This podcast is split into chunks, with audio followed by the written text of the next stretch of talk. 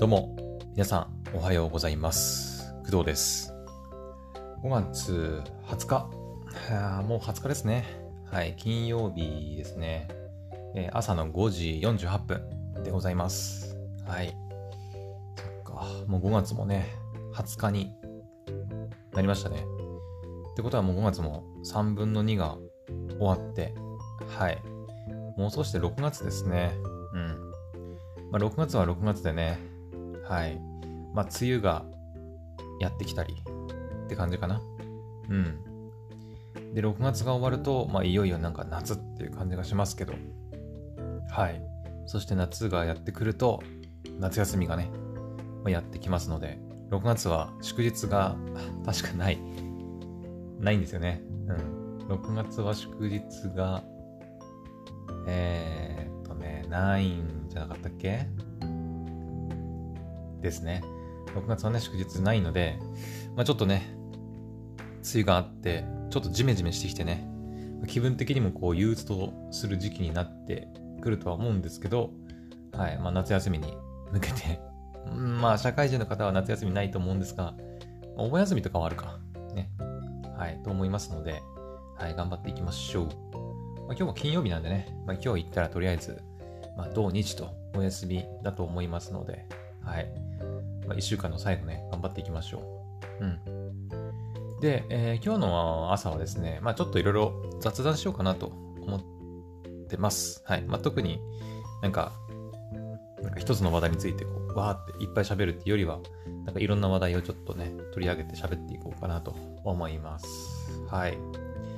えーまず一つ目がですね、えっ、と、スタジオコイミさんの、まあ、聞くアニメに関するお話で、えっ、と、1週間、2週間ぐらい前かな。えっ、と、コエミフェスっていうのが、まあ、行われていました。はい。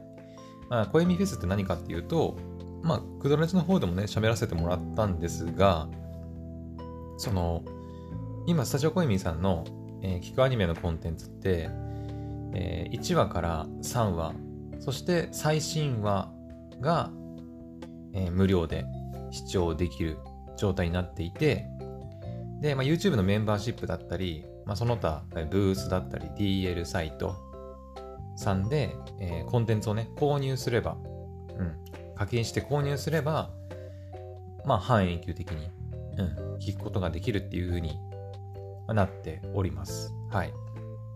まあ、そういうなんかマネタイズのシステムがまあ、あの、最ここ最近、まあ、導入されたわけですけど、はい。で、いつだっけ ?2 週間ぐらい前だったっけか？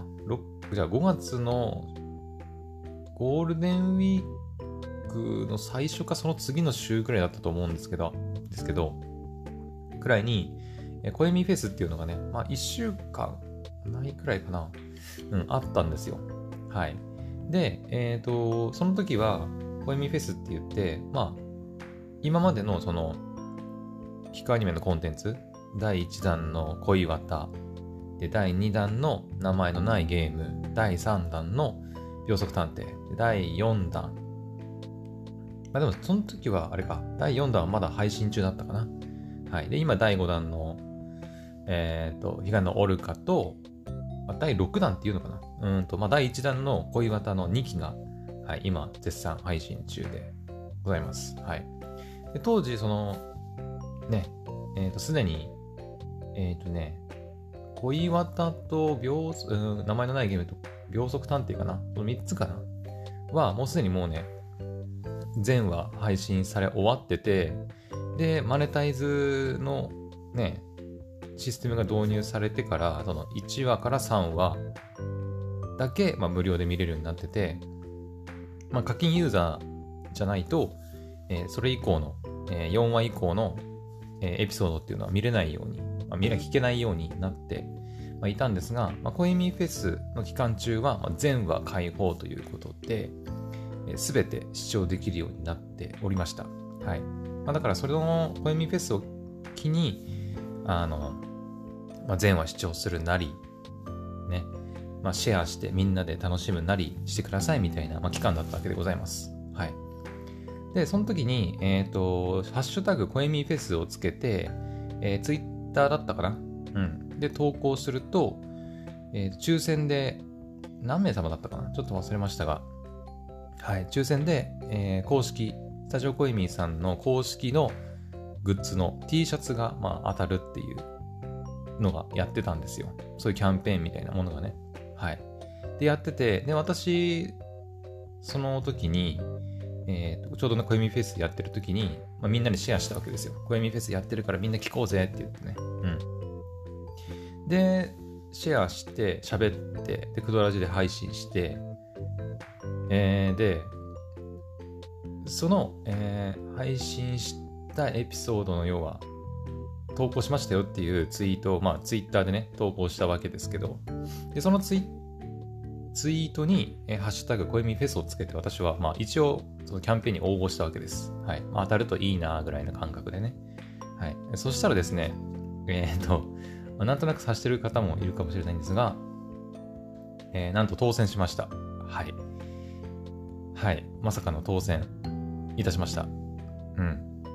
というわけで、えっ、ー、と、スタジオコイミーさんの公式グッズの T シャツが、はい、私のものに、私のものじゃない、元に届くことになりました。はい。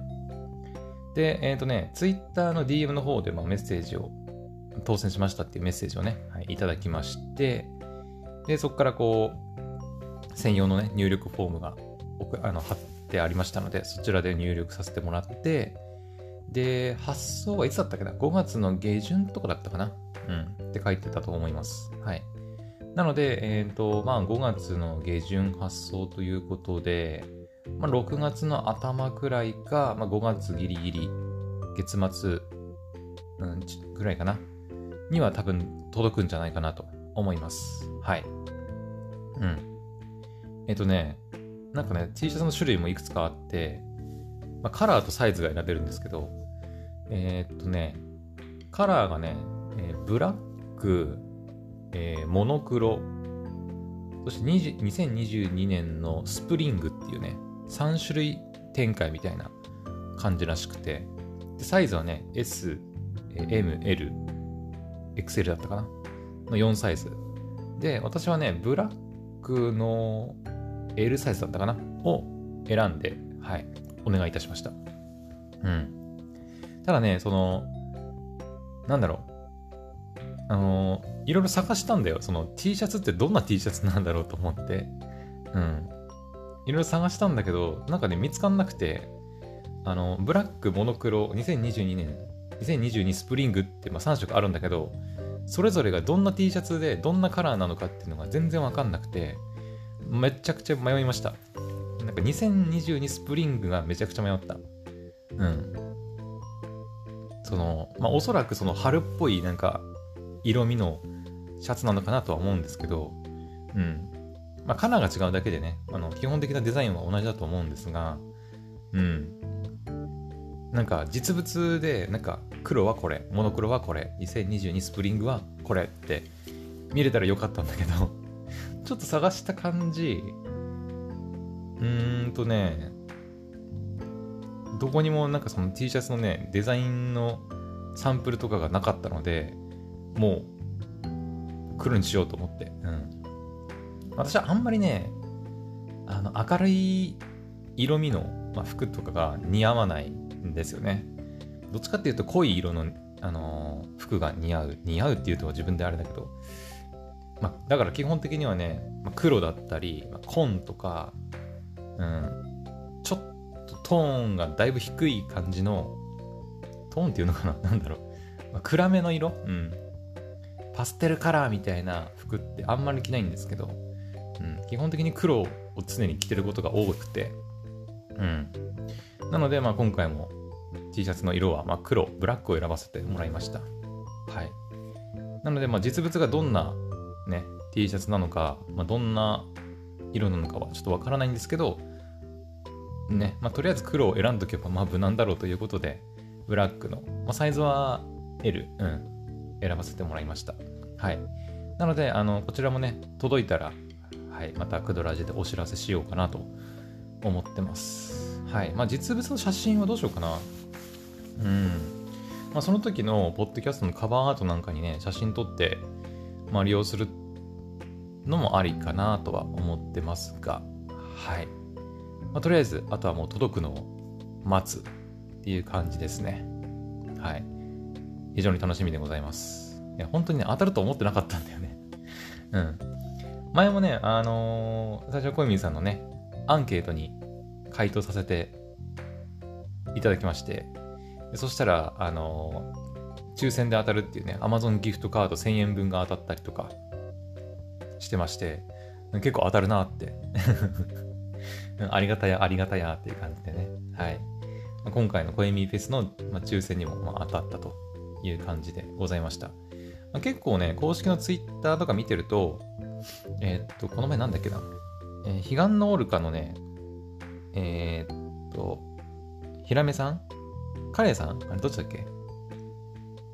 コードネームカレーさんだっけ？あれ、えー、の、えー、役の、えー、小野大輔さんの、えー、直筆サインが入ったなんか、コップだったかな？なんか、うん、グッズが抽選で当たるみたいなね、はい、プレゼントのキャンペーンのツイートがあったりして、まあ、リツイートさせてもらったりしましたが、まあ、結構そういうね、プレゼントの、あの、キャンペーン的なものが頻繁に行われてるっぽいので、うん、まあ、そういうの欲しい方はね、ぜひ公式のツイッターをなんかチェックしてみたりとか、うん、したらいいんじゃないかなと思います。まあ私もツイッターでね、こう常に監視してるわけではないので、まあ、見逃したりすることもあるんですが、まあ、なるべく見つけた時に、あ、これ欲しいなとか思ったりした時は、まあ、どんどん応募していこうかなとは思っております。はい。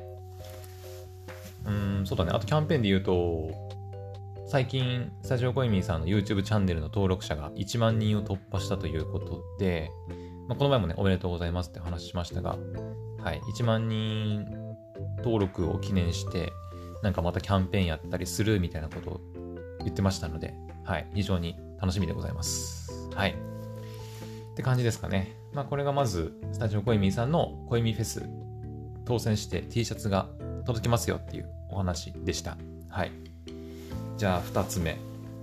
で、こっからはね、まあ、まあ、正直まあ、あんまりね、大した話じゃないんだけど、あの、2つ目。えー、っとね、私のね、手が綺麗だっていう話をちょっとしようかなと思います。はい。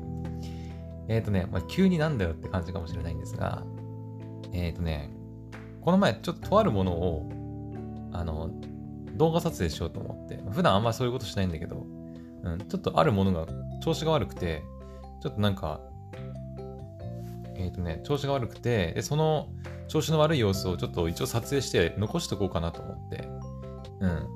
で、動画を撮影しようとしたんですよ。スマホでね。はい。まあ今この収録している Galaxy の S20 か。で、えー、カメラ機能を使って、まあ、動画を、うん、撮ったわけです。はい。で、そのね、ちょっと調子の悪い商品というか、ものをね、こう手に持って、まあ、動画撮るわけじゃないですか。スマホの画面を見ながらね。うん。で、撮ったんですけど、その時に、まあ、その、もそのものを持って、えー、撮るわけですから、まあ、そのものも映るし、私の手も映るわけですよ。当たり前だけどね。はい。その時にね、あの、そのスマホの画面に映った自分の手を見て、あの思わずね、あの、綺麗だと思ってしまいました。はい。自分で自分の手綺麗っていうのもなんかちょっとね、な、ななんかちょっとね、違和感というか、あるんだけど、うん。急にさ、その動画回して、じゃあ撮ろうってなった時に、こう、スッて、その商品と共に出てきた自分の手がね、あの、なんかや、まあ、私そもそも、うん、結構手白いというか、まあ、うん、ね、結構引きこもりな人間で、家でいつもね、ゲームしたりアニメ見たりしてる人間だから、まあ、白いんですよ。うん。まあ、日に焼けたような、あのー、健康的な体ではないんですが、うん。まあ、とにかく白いんですよね、手も。体も白いのかなうん。だいぶね、あのー、白いんですが、あの、その白さがね、スマホの撮影してる画面ではなんか余計にね、際立ってて、余計にね、なんか、すごくね、綺麗に見えたんだよね。うん。最初本当にね、自分の手かってちょっと疑うぐらい、綺麗な手が出てきて、一瞬なんか女性の手が出てきたかなって思うぐらい、うん。なんか自分の手にね、ちょっと一瞬見とれましたね。手綺麗と思って。うん。まあ普段あんまりね、その自分の手を写したりすることなかったから、うん、今ね、実物で自分の手をね、今こうやって見てますけど、うん。そこまでね、綺麗だなって思ったりすることないんだけど、なんだろうね、なんか、たまたまそういうなんかコンディションが揃ってたのかな。うん。まあ母親とかにもね、あの、言われたりするんですけど、私の手はね、あのいわゆるその男っぽい手じゃないんだよね。うん。まあちょっとね、コンプレックスとまではいかないけど、まあちょっと、まあ嬉しいわけではないですよね。うん。男からすると、あんまり男らしくない手だねって言われて、女性っぽい手だねって言われて、まあ嬉しいかって言われると嬉しくはないですよね。うん。なんですけど、まあなんていうのかな。そのさ、まあ、男の人の手ってやっぱそのでかくて太くてゴツゴツしたようなね手がやっぱりそのなんかねちょっとかっこいいなっていう、うん、感じすると思うんですけど私の手はね全く逆でね私はねあの細い細くて白いくてえっ、ー、とねなでかさもそんなに大きくないかなうん多分まあ、女性に比べたらもちろんでかいとは思うけど手もね大きいと思うけど他のあの男性とかに比べると絶対ちっちゃいと思う。うん。そこまで長くない。指とかもね、指長くないし。うん。まあ、指とかにね、あの、なんか、まあ、なんていうの、産毛じゃないけど、あの指にさ、毛生えたりもしてるから、まあそこはね、ちょっと男っぽいなと思ったりするけど、女性はなんかここもね、なんか毛をなんか抜くのかな？なんか脱毛したりするのかわかんないけどね。あの、する人も、まいるとかいないとかって、なんか母親から来ましたけど、本当にね、そういう毛もね、全部こう、取っ払ったりしたら、あの、本当に女性の手とも見間違われるんじゃないかっていうぐらいな、あの、手をしてるらしいです、私は。うん。はい。まあ、なので、まあ、手が綺麗と言われて、喜んでいいのかどうかちょっと微妙なとこですが、うん。まあ、どうなんだろうね。最近多いのかな、でもね。うん。まあ、昔と違って今、ほら、在宅でね、お仕事したりとか、パソコンでも全てね、お仕事完了したりする人が多いから、意外と男の人でもあんまりゴツゴツしてなくて、パソコン作業ばっかやってるとね、別にそんなゴツゴツする必要ないから、細くて綺麗な手の人って意外と多いのかもしれないね。うん。はい。まあでもね、うん。まあ汚いよりはマシかなとは思うけど、難しいよね。なんか。まあ、ゴツゴツしてて大きくて、まあ、汚いのとはちょっとまた別か。ね、男らしさとはね。うん。まあ、汚くはないから、まあいいよしとはししとくか。ね。うん。手の綺麗さはね、結構まあ女性もそうだし男性も結構見てると思いますね。うん。たまになんかそのね、あの女性から女性の意見で手の綺麗な男性が好きとかっていう人もいたりしますけど、うん。まあ、逆もしかりだと思うんだよね。もちろんだと思うけど。私もね、あんまり手の汚い女性はちょっとね、うーんって感じはしますけど。うん。手ってでも結構チェックチェックしやすいよね。なんか、こう、相手の目を見てさ、話したりするのはちょっと苦手だけど、みたいな。ちょっとパッて手を、あの、目線をさ、下げればさ、手、手って相、手の手って簡単に見れますよね。相手が手を出してればの話ですけど。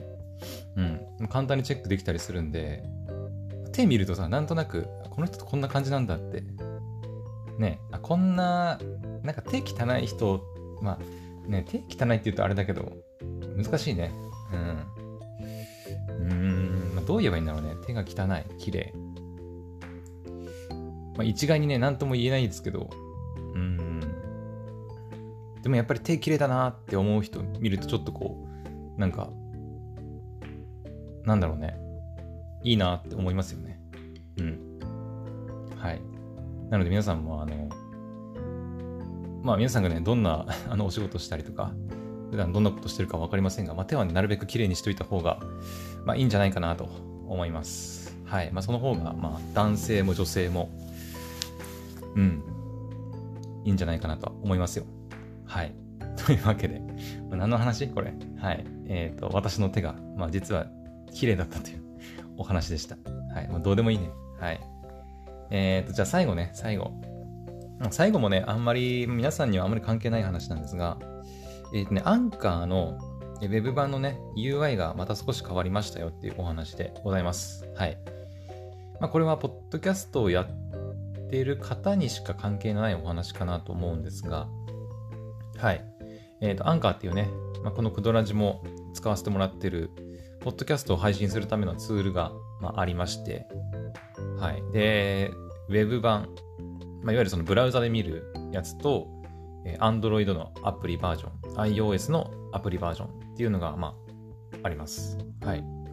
で、まあ私はね、基本、収録は、まあ、Android で、Android のね、アプリでやって、えー、っと、パソコンの Web 版のアンカーで、まあいろいろ編集を加えたりして、えー、っと、配信っていう形で利用しているんですが、はい。まあ、iOS のね、方も昔は使ったりしてたんですけど、Android に乗り換えてからは、うん。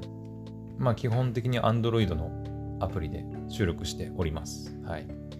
で、えっ、と、今日ね、朝起きて、えー、そのアンカーを開いたらですね、えー、一番最初のそのダッシュボードっていう画面があるんですけど、うん、の画面の、えー、UI がちょっと変わってました。はい。あ、さっきからその UI、UI って言ってますけど、UI ってそのユーザーインターフェースの、まあ、略で、で、なんていうのかな。えっ、ー、と、まあ、画面の、うん、なんて言えばいいのかな。デザインというか、うん、が変わってるっていう感じです。配置とかね。見た目が変わったってことですね。はい。前はね、あの、ダッシュボードって開くと、そこに全部ね、その、再生回数だとか、どれぐらいの視聴者がいるかとか、あと、1週間で、だいたいどれぐらい再生されてるのかとかね、っていうのが出たり、まあ、あの、折れ線グラフ、再生回数の折れ線グラフだったり、あとは、視聴者の住んでる地域の割合とかね、プラットフォームの割合とか、うん。まあ、そういったものもあの見れるようになっていて、前はもうそのダッシュボードの画面で全部バーンって出てたんですが、なんか新しい UI になりまして、えっ、ー、とね、ダッシュボードを開くと、えー、っと、一番最初、オーバービュー。概概要概要っていうのかなまあ、その、大まかなみたいな感じかな。で、再生回数と、えー、視聴者の数で、1週間の再生回数とか、あとは、カレントバレバランスって書いてあって、まあ、収益がどれぐらい発生してるかみたいな。うん。まあ、私の場合は収益は全然発生してないんで関係ないんですけど、はい。まあ、そんな感じで折れ線グラフが表示されているっていうのが、まあ、オーバービューになります。はい。で、なんかタブを切り替えるような感じで、あの、オーディエンスとエピソードランキングスっていうのも追加されていて、で、オーディエンスを選ぶと、まあ、その視聴者の住んでる地域の割合とか、プラットフォームの割合とか、あと、Spotify における、その、性別の割合、年齢層の割合みたいなのが見れるようになっております。はいあとエピソードランキングスっていうのは、その自分が配信したエピソードの中で、その、上から順番に再生回数の多いエピソードが並んでいくっていう形になるものですね。はい。マクドラジで言うと、これ全部、そうだね、全部出てるね、全部。全部出てます。はい。まあ、私、エピソード数今500ぐらい、600はいってるよね。そうだね、550ぐらい、まあ、ありますので、上から順番に、ダーッと、うん。まあ、出てる形になります。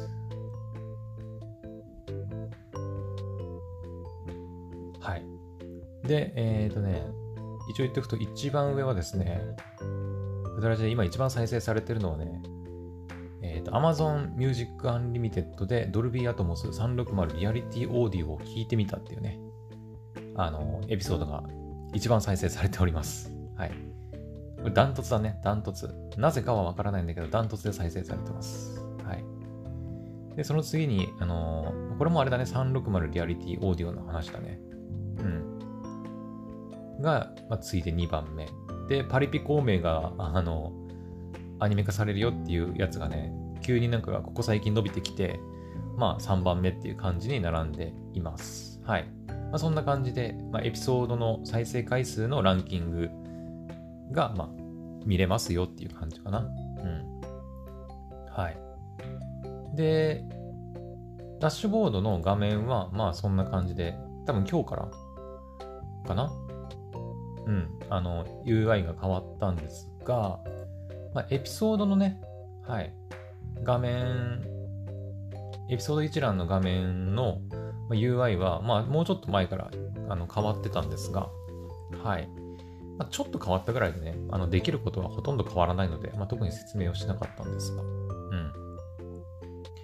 はい。アンカーの Web 版って結構ね、UI ポンポンポンポン変わるんだよね。はい。前そのね、ランゲージっていうのが追加されて、まあ、多言語に対応したっていう話もしましたが、うん。ただね、あの、UI が変わっただけで、基本的にできることは何にも変わらないんだよね。うん。そこが最近ちょっと、まあ、不満ってわけじゃないんだけど、うん。なんだろうね。なんか UI をちょこちょこ変える暇があるんだったらもうちょっと使いやすいようになんか変えてくんねえかなっていう感じはしますけどね。うん。そのエピソード一覧のとこでさ、エピソードを検索する機能をつけるとかさ、ね。うん。あとはもうちょっとその過去のエピソードを探しやすくするとか、ねなんかもうちょっとそういう機能をつけてくれるとありがたいんだけど、そういう機能がつけられる気配も一切なく、じですね。いや、本当にね、過去のエピソード探すのめっちゃ大変なんですよ、これ。うん。その、ね、私の、私みたいにね、エピソード数550とか超えてると、あの、過去のエピソード編集したいときに、もう、ずっとその矢印でね、次、次、次、次、次、次って感じで、もうどんどんそのページをめくっていかないとたどれないっていうねうん。めちゃくちゃ大変。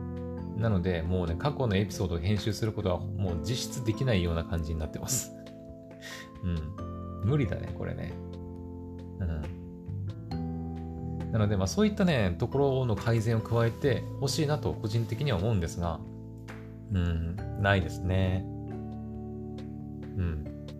あとはその、マネーっていうね、タブがあるんですけど、まあ日本ではまだ、そのアンカーを使っ、えっ、と、なんていうんだ、あいの。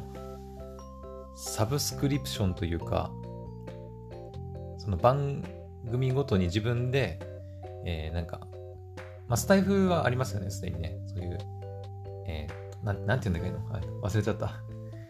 えっ、ー、と、なんか、マネタイズじゃなくて、えっ、と、まあ、配信者がね、料金を設定して、それに課金してくれた毎月かな？うん。毎月の月額を設定して、それを払ってくれたユーザーにだけ、特別なエピソードを配信したりするみたいな。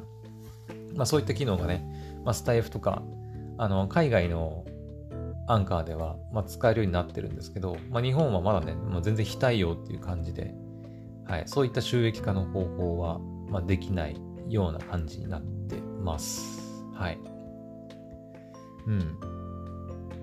まあなんかね、その、視聴者の数が50だったかな。確かね。うん。を超えると、えっ、ー、と、配信内に、まあ、広告を埋め込んだりすることが、まあ、できるとかできないとかっていうのは聞いたことありますが、まあどうなんだろうね、その辺はね。うん。まあ実際そういった数値に達してみないとな、なんともわからないんですが。うん。まあというわけで、アンカーの UI がはい。まあ、少し変わったんだけど、まあ、UI 変わったところで、みたいな 感じのお話でした。はい。って感じかな。うん。というわけで、まあ、今日は、まあ、大きく3つだね。えー、コエミフェスの、えー、当選して T シャツが当たりましたよっていう話と、まあ、工藤の手が、まあ、意外と、うん、意外と？うん、綺麗だったよ、だったよ、うん、っていうお話と、アンカーの UI がまた少し変わったよっていうお話の3点お話ししてみました。はい。まあ、ここ最近あんまり、あのー、朝ね、雑談やったりとかしてなかったんですけど、まあ、久々にやると、やっぱり、ね、うん。結構さ、その、細かいネタがね、溜まったりすると、あれも話さなきゃ、これも話さなきゃっていう感じでね、大変になるんですけど、こうやってまとめてお話できると、非常にあの気持ちがなんか楽になりますね。はい。まあ、他にもね、まだまだ話したいことたくさんあるんですけど、はい。まあ、ソニーからね、リンクバッツの S が登場したりとか、あとは楽天モバイルがね、あの、あの0円運用ができなくなったとかね、まあ、そういった話題とかもありますので、まあ、そういったのはね、また別の配信でやろうかなと思っております。はい。というわけで、えー、じゃあ今回の配信はここまでにしたいと思います。それではまた次の配信でお会いしましょう。バイバイ。